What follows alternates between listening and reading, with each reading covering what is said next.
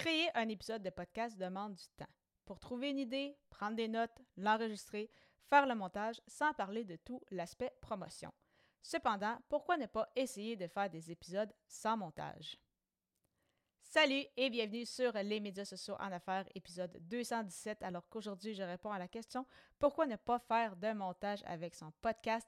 Il s'agit de la septième émission dans le cadre du défi J'envoie 2024 où tout au long du mois de janvier, donc pendant 31 jours, je ferai un épisode quotidiennement et euh, en fait, soit avec une thématique précise ou une contrainte.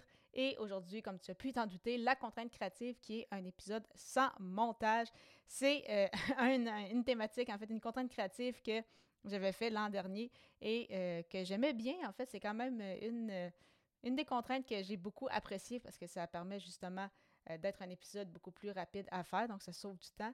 Dans mon cas, ça ne me sauve pas nécessairement énormément de temps parce que mes épisodes sont quand même déjà assez courts à la base et euh, j'ai bâti ce qu'on appelle un fichier maître avec Adobe Audition où euh, habituellement, justement, je mets mes, paramètres, je mets certains, euh, certains filtres, je mets peut-être un petit peu plus de, volume à la base et ma musique qui est déjà en fait placée dans, l'émission. Donc, j'ai juste en fait à enregistrer au moment désiré. Je redéplace un peu la voix. Je fais un peu de montage quand vraiment je fais euh, mettons, un peu plus de gaffe ou que je m'enfarge dans des mots, mais euh, habituellement, je ne suis quand même pas celle qui fait le plus de montage. Mais dans ce cas-ci, ça fait vraiment aussi plus naturel. C'est des épisodes de one take, comme on dit.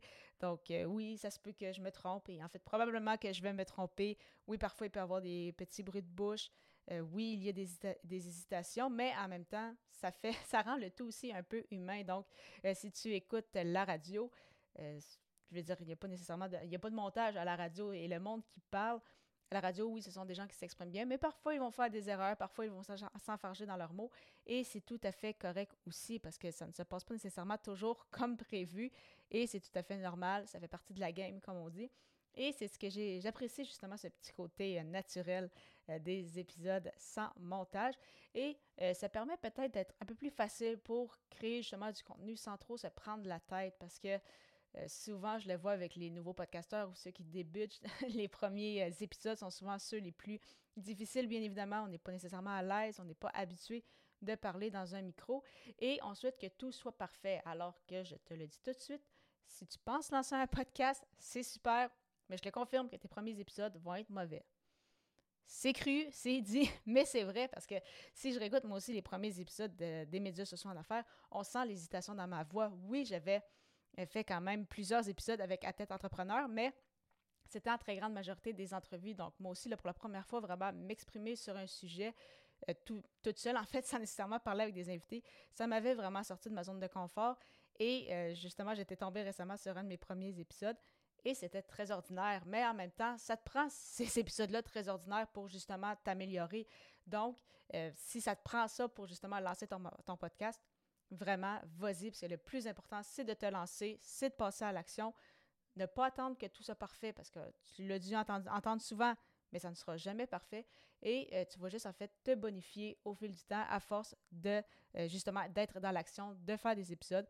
Ça va juste être de plus en plus naturel. Tu auras, justement, de moins en moins de montage à faire.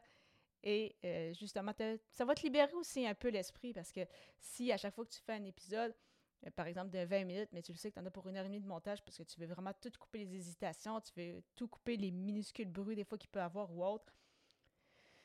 Tu te mets vraiment beaucoup de pression pour rien. Surtout dans tes premiers épisodes, les gens vont être beaucoup plus euh, vont être beaucoup plus permissifs parce que justement, ils savent que tu débutes. Et euh, ce que je trouve intéressant, c'est justement, après ça, au fur et à mesure de ton aventure dans le podcasting, c'est de voir justement cette évolution-là quand les gens retournent sur tes premiers épisodes versus euh, tes plus récents. Je trouve ça quand même vraiment toujours intéressant de voir tout le chemin parcouru. Parlant justement de création de contenu, est-ce que tu aimerais avoir une liste d'éléments clés importants à ne pas oublier? Si c'est le cas, ça tombe bien parce que j'en ai une pour toi. Pour la télécharger gratuitement, simplement te rendre au améliedelabel.com par oblique liste et au plaisir de te retrouver lors de l'épisode 218 alors que je répondrai à la question Pourquoi ta passion peut t'amener des clients? À bientôt!